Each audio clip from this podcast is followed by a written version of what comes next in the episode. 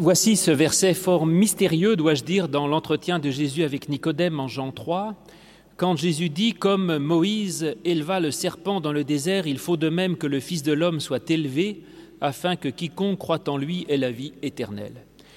Cette histoire de serpent renvoie, on le sait bien, à cette histoire que l'on trouve dans le livre des Nombres, au chapitre 21, quand le peuple est attaqué par des serpents venimeux et Dieu donne la recette pour que, échapper à la morsure, il demande à Moïse de se faire un serpent en airain, de le monter sur une perche, et disait-on, celui qui regardait le serpent d'airain de Moïse était euh, sauvé de la morsure du serpent.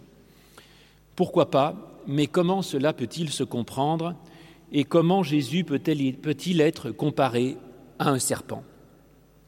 C'est curieux parce que le serpent, vous le savez, est plutôt signe de mort, de tentation. C'est le serpent qui fait chuter Adam et Ève dans la Genèse, le serpent qui est le signe du mal, euh, écrasé par la croix. On le trouve d'ailleurs, vous voyez, voilà, sur le chrisme qui est au sommet, là, dans, dans le cœur, on voit la croix de Jésus avec l'alpha et l'oméga, et on voit le serpent au pied de la croix qui est terrassé par le Christ. Donc le serpent, c'est plutôt l'image du diable qui est détruit par Jésus. Comment là, tout à coup, peut-on dire que le Christ soit comme le serpent? Je laisse ça de côté pour l'instant, mais je garde la première partie de l'affirmation. Il faut que le Fils de l'homme soit élevé, comme le serpent de Moïse, mais élevé. De quoi parle Jésus déjà quand il dit qu'il faut que le Fils de l'homme soit élevé et qu'on regarde le Fils de l'homme élevé? Là, il y a deux solutions. Il y en a une qui est celle que j'ai toujours cru, et je pense finalement que ce n'est pas la bonne, je vous la dis quand même, c'est qu'il parle de sa mort prochaine, et que le serpent mis sur le bâton de Moïse est à l'image de ce qu'aura Jésus euh, crucifié sur la croix, si vous voulez. Donc il est, Jésus est monté sur la croix, et on peut regarder la croix du Christ comme le peuple regardait le serpent sur le bâton. Et à ce moment-là, ça voudrait dire qu'il faut regarder le Christ en croix, et quand on regarde Jésus en croix, ce symbole de mort devient pour nous symbole de vie. C'est en gros ce qu'affirment beaucoup de prédicateurs, mais j'ai deux objections à cela. La première, c'est que je suis un peu trop rationaliste pour croire que Jésus ait pu savoir de quelle manière il mourrait. C'était à peu près évident qu'il serait mis à mort, je pense que ça il le savait très bien, mais maintenant, est-ce qu'il mourrait sur une croix ou lapidé ou je ne sais quoi? Je pense que ce n'était pas certain. Et donc je ne vois pas que Jésus ait pu annoncer à l'avance qu'il meurt sur une croix et pas autrement. Et puis surtout, très honnêtement, cette théologie de la croix, euh, moi je ne la comprends pas, mais peut-être que votre sensibilité vous, vous, en rapproche. Je ne vois pas en quoi euh, contempler un, cadavre sur une croix me sauve. Enfin, ça me semble. Je ne vois pas, je ne comprends pas, ça m'échappe. Ça mais si ça vous convient, euh, c'est très bien. La deuxième solution, et qui me convient beaucoup mieux, c'est de dire que chaque fois qu'il est question que Jésus soit élevé dans l'Évangile, ce n'est pas tellement les méchants qui, le clouent sur la croix, pardon, c'est Dieu qui l'élève. C'est-à-dire, c'est une sorte d'allusion à l'ascension, en quelque sorte. Il faut que Jésus soit élevé au ciel, que Jésus monte à Dieu, cette ascension, donc que Jésus soit élevé vers le Père, eh bien, je crois que c'est à ça qu'il fait allusion. Et Jésus dirait à ce moment-là qu'il faut tourner son regard non pas vers le Jésus sur la croix, mais vers le Christ ressuscité, en quelque sorte. Et c'est pourquoi, dans notre tradition euh, réformée calviniste, vous le savez, il n'y a jamais Jésus sur la croix. Cherchez, il y a des tas de croix, jamais Jésus est dessus. C'est toujours la croix vide. Et donc on contemple non pas un cadavre, mais on contemple une croix qui n'a pas retenu justement le Christ, parce que le Christ est ressuscité, et notre regard n'est pas tant tourné vers la croix que vers le ciel, c'est-à-dire vers un Christ glorieux. Alors ça, ça me semble important, effectivement, et je peux le comprendre, qu'il faille tourner son regard vers le Christ glorieux et que ça nous donne la vie admettons. Mais quelle que soit la solution, dans les deux cas, l'important, c'est le regard. Et là, je crois que le texte nous dit quelque chose d'absolument essentiel.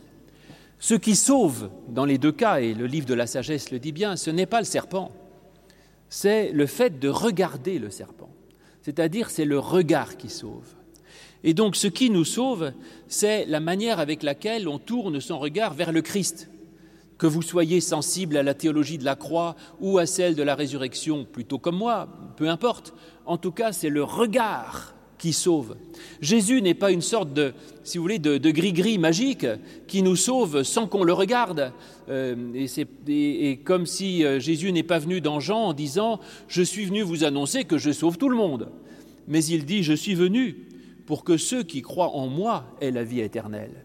Et donc, certes, il y a le Christ, et ce qui sauve, c'est le lien avec le Christ, c'est le regard vers le Christ, c'est la foi en Christ. Alors oui, la foi, parce que la foi dont il est question dans, l'Évangile n'est pas le, le, sentiment religieux. Je ne suis pas certain, ou même je ne crois pas, pour tout vous dire, que le sentiment religieux nous sauve. Euh, il y a des tas de gens qui ont des sentiments religieux complètement aberrants. Euh, je dirais dans les sectes, les intégristes de tout poil. Alors, du sentiment religieux, ils en ont à revendre, mais c'est un sentiment mortifère, si vous voulez. La foi qui sauve dans l'Évangile n'est pas le sentiment religieux, c'est justement la, la conviction que quelque chose est vrai, l'adhésion à une vérité.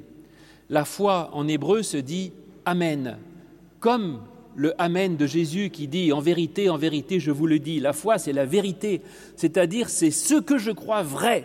C'est, autrement dit, la visée. Et ma foi, c'est de dire Je crois que la vérité de la vie, la vérité du sens de ma vie, c'est la gratuité, c'est le don, c'est la grâce, c'est l'amour et c'est le service. Et je crois que c'est vrai. Et donc c'est la fermeté de la foi. Et c'est ça qui sauve. Quand on a une sorte de, justement, de visée et qu'on a son regard tendu vers quelque chose dont on se dit ça c'est certain, c'est vrai et ça oriente ma vie. Et je crois en effet que c'est ça la foi qui sauve. Le fait de se dire vers où je vais, dans quelle direction je vais? Et je vous l'ai déjà dit, que le regard sauve, euh, c'est vrai dans, dans, dans, pratiquement toutes les choses, même les plus triviales de notre existence, et dans tous les sports que j'ai pratiqués, c'est ce qu'on m'a dit en tout cas. À ski, on m'a dit, bah, si tu veux tourner, tu tournes d'abord le regard où tu veux aller. À cheval, on m'a dit, tu regardes pas l'obstacle, mais ce qui est derrière, sinon tu vas te manger l'obstacle. En moto, pareil, si tu, as, si tu veux éviter quelque chose, tu commences par regarder où tu vas. Et donc c'est toujours le regard qui pilote l'existence. Et même, ensuite, moi qui ai la joie, enfin qui avait la joie avant le Covid de célébrer des, euh, des mariages, chacun, le marié et la mariée, disent à l'autre Tu es la plus belle du monde, tu es le plus beau du monde. Euh, ils sont heureux grâce à cela. Mais c'est le, leur regard qui leur dit ça. Parce que moi, quand je les regarde, je ne les trouve pas plus beaux que les autres, si vous voulez. Et donc, c'est le regard d'amour. L'amour est un regard sur l'autre, une certaine manière de voir l'autre. Donc oui, c'est toujours le regard qui nous sauve et c'est la façon avec laquelle nous regardons qui peut nous sauver. Alors, effectivement, Moïse, comme, comme Jésus, là, dans l'entretien avec Nicodème, dit, vous commencez par élever ce que vous voulez voir et ensuite vous tournez votre regard. Et donc oui, tourner son regard vers quelque chose que l'on a élevé. Et ça, ça change tout. Je reprends l'image de mes amoureux qui se marient.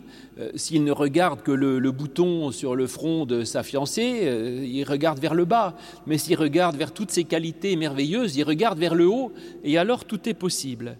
Et donc regarder vers le haut, élever notre regard, et regarder non pas la misère du monde, non pas la médiocrité du monde, non pas les défauts de nos prochains, et non pas même les misères de notre propre existence, regarder non pas vers notre péché, mais vers notre salut et vers notre promesse de vie éternelle.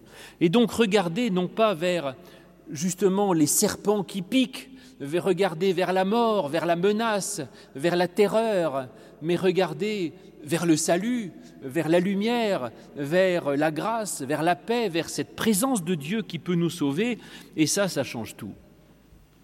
Donc oui, vous prenez, c'est ça l'histoire du serpent, vous prenez la même réalité, vous l'élevez et vous la regardez d'une façon élevée.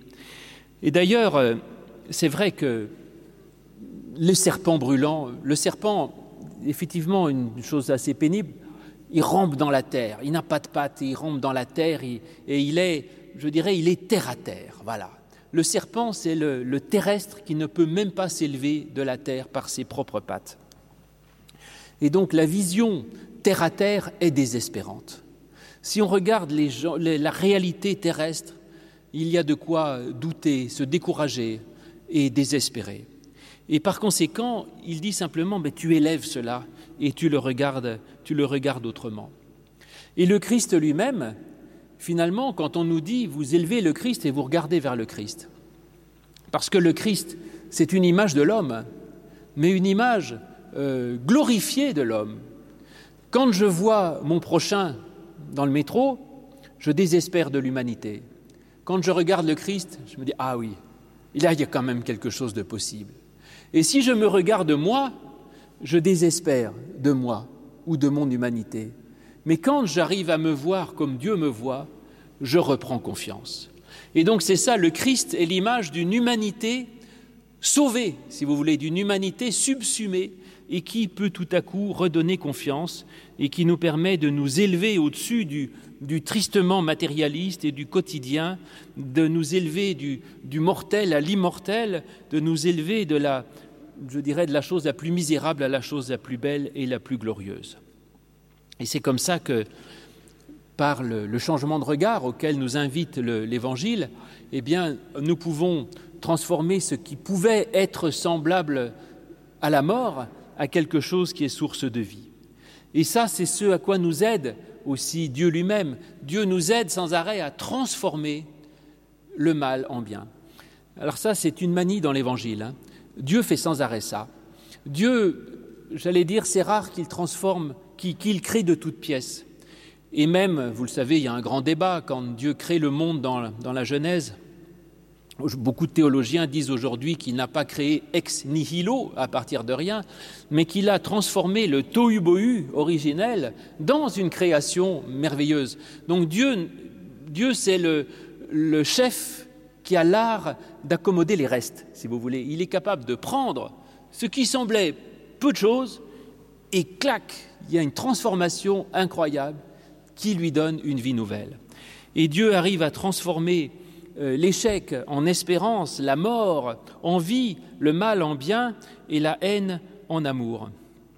Dieu fait sans arrêt cela, c'est la conversion, si vous voulez, il, il arrive à convertir. Et c'est ainsi que la croix du Christ, symbole de, l'échec de sa mission, la croix du Christ, symbole de mort, de, souffrance, euh, eh bien, devient pour les chrétiens un symbole de vie et de réussite. Humainement, on pourrait croire que c'est un échec, et en fait, Dieu fait en sorte que, au-delà de cet échec, il y a une réussite incroyable. C'est que 2000 ans après, eh bien, on parle de ce Jésus que l'on avait cru pouvoir arrêter par la croix. Alors, comment euh, s'opère exactement ce, prodige, je dirais, du, serpent euh, des reins qui sauve et du Christ élevé Euh, qui peut nous sauver, en quoi ça peut changer notre vie? Par-delà le regard. Il y a encore d'autres explications. Il y en a une qui est l'explication psychologique qui, est, avait été développée d'ailleurs par Florence qui a prêché sur ce texte il y a quelque temps d'une façon très, très brillante, donc je lui reprends. Euh, C'est de dire euh, Moïse demande au peuple en disant voilà, vous avez peur de ces serpents, Euh, vous allez vous en faire euh, une image et vous allez la regarder. C'est-à-dire l'invitation de regarder en face ce qui nous fait peur, si vous voulez, d'arriver à mettre un nom, d'écrire, comprendre et connaître le danger. Et ça, ça permet d'éviter le danger et surtout d'éviter l'angoisse. Parce que pour pouvoir surmonter un danger, il faut le comprendre et il faut le connaître. Rien n'est pire que d'être dans une chambre noire avec un ennemi que l'on ne voit pas et dont on ne sait pas où il va nous sauter dessus, si vous voulez. Ce que nous invite à faire euh, l'Évangile et, Moïse, c'est de dire bah, tu, tu commences par tu allumes la lumière, tu regardes le danger en face et quand tu vois quel est le danger, tu pourras le combattre d'une façon plus efficace. Alors, connaître le danger, ça permet de s'y euh, préparer. Et d'ailleurs, la tradition juive dit que justement ce, ce, ce, cette image du serpent permettait de, mettre en garde, si vous voulez, le, le, le, le, le peuple contre les, serpents, parce que le danger des serpents, dit la tradition juive, c'est qu'il frappait à l'improviste sans qu'on ait le temps de, rien du tout. Donc ça prévient, comme les, panneaux sur euh, les panneaux routiers. Si vous voyez, on dit attention, il y a un virage. Ah bah oui, donc je l'assume, je peux adapter ma conduite, et puis je, ça permet de mieux s'y préparer. On peut aller plus loin en disant que par-delà la préparation, il y a aussi un, passage au symbolique. Et que quand il y a une réalité dangereuse qui nous menace, que ce soit, je dirais, quoi que ce soit qui menace notre équilibre, notre bonheur, notre joie de vivre euh, ou notre paix intérieure, eh bien, l'essentiel, c'est d'abord de symboliser cette chose dangereuse pour pouvoir, pour parvenir, pardon, à prendre le pouvoir sur elle. Et donc symboliser la chose dangereuse, c'est la décrire et c'est essentiel mettre des mots dessus. Parce que alors, la chose dangereuse devient mon objet plutôt que moi, je sois l'objet de la chose dangereuse. Si vous voulez symboliser le danger ou en parler, c'est parce que la parole est peut-être la meilleure manière avec laquelle nous pouvons euh, symboliser la réalité que ce soit dans la prière, dans, dans, la psychanalyse, la psychothérapie, dans le dialogue avec un ami euh, ou dans ce que vous voulez, la parole, justement, ce processus de symbolisation de la parole par le langage, de dire la chose, de la verbaliser, permet de prendre le pouvoir sur la chose et de la considérer comme un objet que je peux gérer et non pas comme quelque chose qui me domine.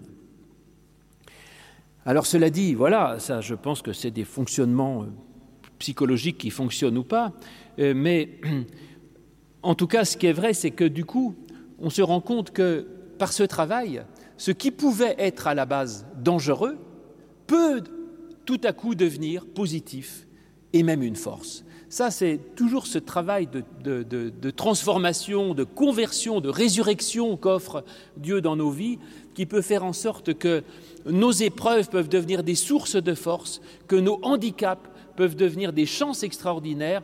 Et en soi, c'est compliqué peut-être de le voir, mais à l'extérieur, on voit tant de personnes qui, finalement, dont on se dit, mais cette personne, elle a telle qualité, telle chose absolument géniale, et on découvre qu'en fait, eh bien, la cause en est parfois dramatique, si vous voulez. Et donc, il y a une manière de, de convertir le drame en merveille. Et ça, c'est l'œuvre que Dieu peut nous permettre de faire. Et c'est pour ça que je trouve ça extraordinaire que tout à coup, le Christ qui sauve soit justement comparé au serpent qui, normalement à la base, est source de mort. Parce que le serpent, alors, est-il bon ou mauvais? Alors là, c'est compliqué. Euh, normalement, les théologiens classiques disent le serpent, c'est mal. C'est la tentation de la Genèse, c'est l'épreuve, et puis les gens, naturellement, ont peur des serpents, donc voilà, très bien, c'est le mal, c'est pas bien. Et puis il y a, des, il y a eu toute une tradition, même dans l'Antiquité, disant le serpent, au contraire, c'est symbole de vie, parce qu'il il change de peau, donc c'est une forme de résurrection. Et il y a eu au début du christianisme des, mouvements chrétiens gnostiques qui étaient des adorateurs du serpent et qui disaient le serpent, c'est la meilleure et la plus belle des choses. On les appelait les, les ou les ophites. Donc si vous aimez les serpents, vous êtes un, ophite, voilà, ou un, ou En fait, il n'y a pas ni à culpabiliser le serpent ni à l'adorer.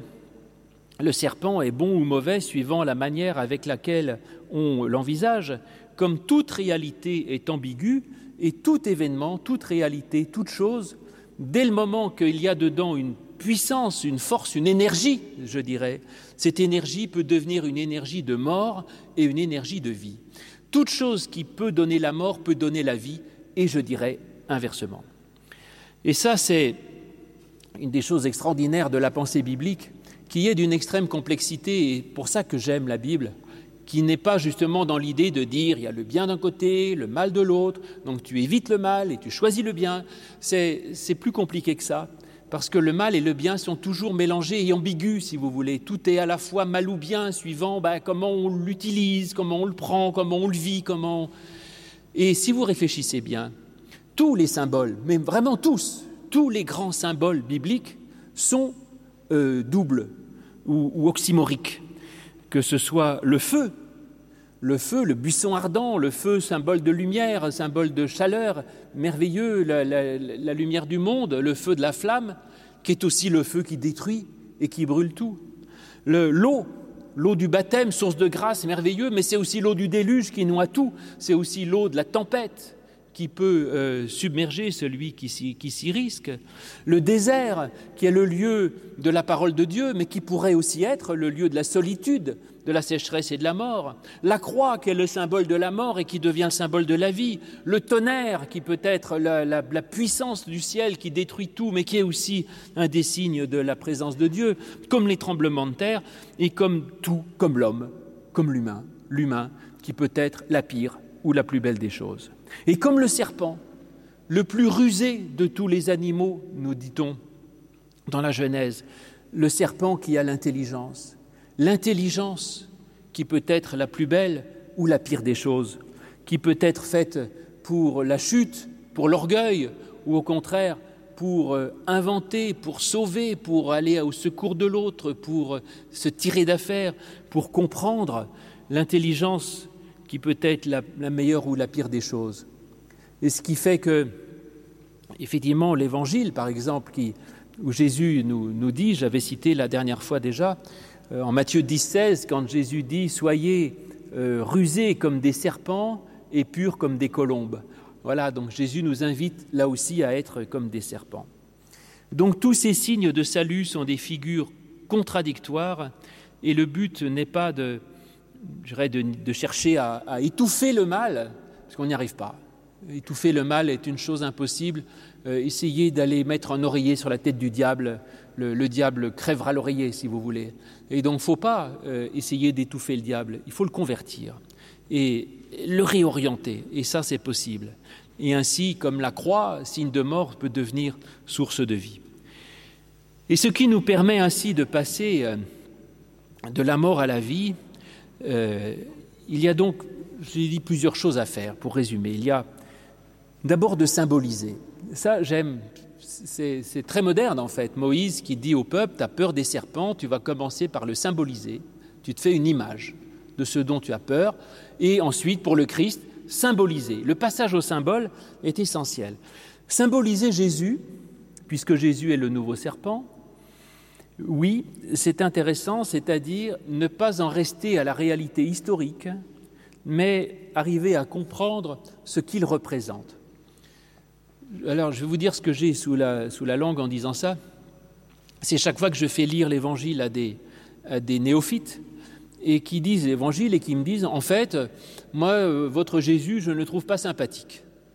Parce qu'il engueule les pharisiens, il se prend pour qui d'abord, etc.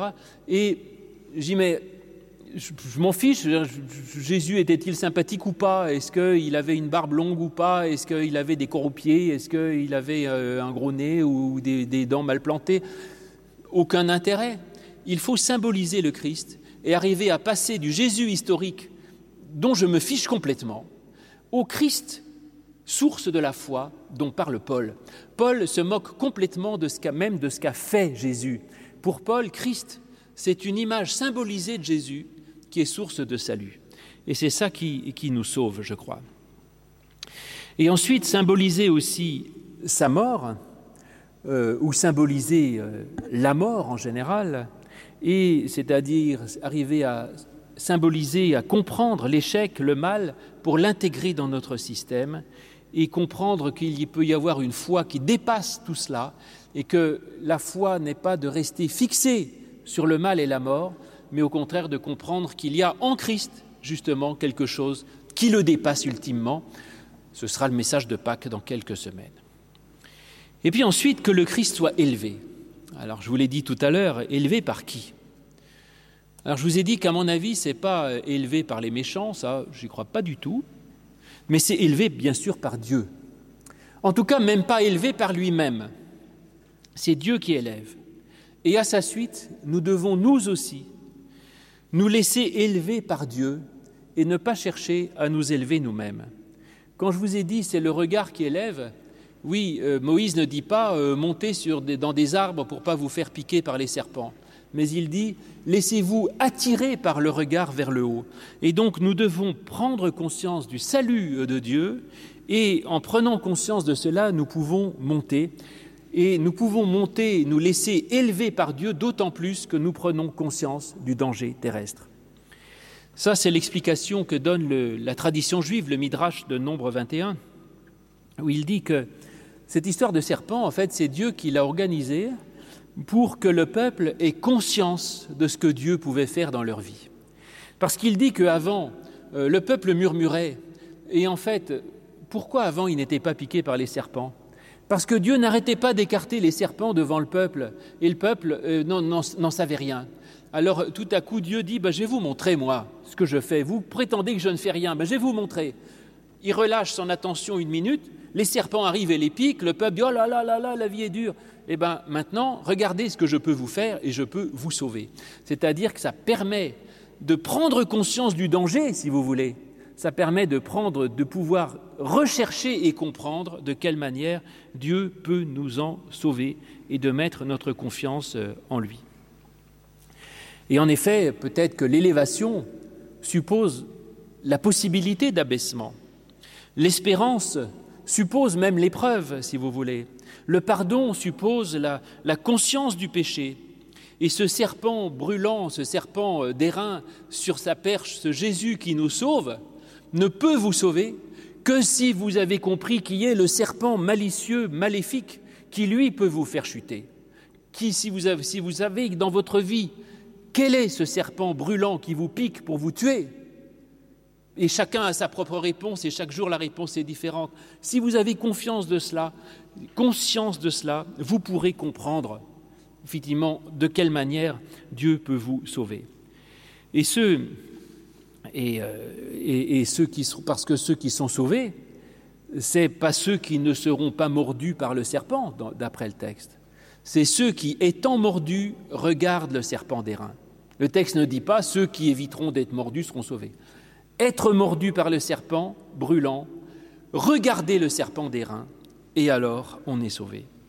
Effectivement, sauvé par Dieu, mais à nous de lever les yeux vers ce serpent élevé, d'élever nos yeux vers l'image du Christ dans nos vies, de fixer nos yeux dessus, de le regarder et de nous, de nous y diriger. Et alors, celui qui a été souverainement élevé peut nous élever à notre tour à lui, voilà, frères et sœurs, comme le peuple a tourné ses regards vers le serpent élevé de Moïse quand il était piqué par les serpents brûlants, de même, tournons nos regards vers ce Christ que Dieu a souverainement élevé et à qui il a donné de vaincre la mort, l'épreuve, l'échec, la solitude et toutes les choses qui nous terrorisent. En tournant nos regards vers la lumière, nous pouvons marcher vers la lumière, car Christ est notre lumière et notre vie. Amen.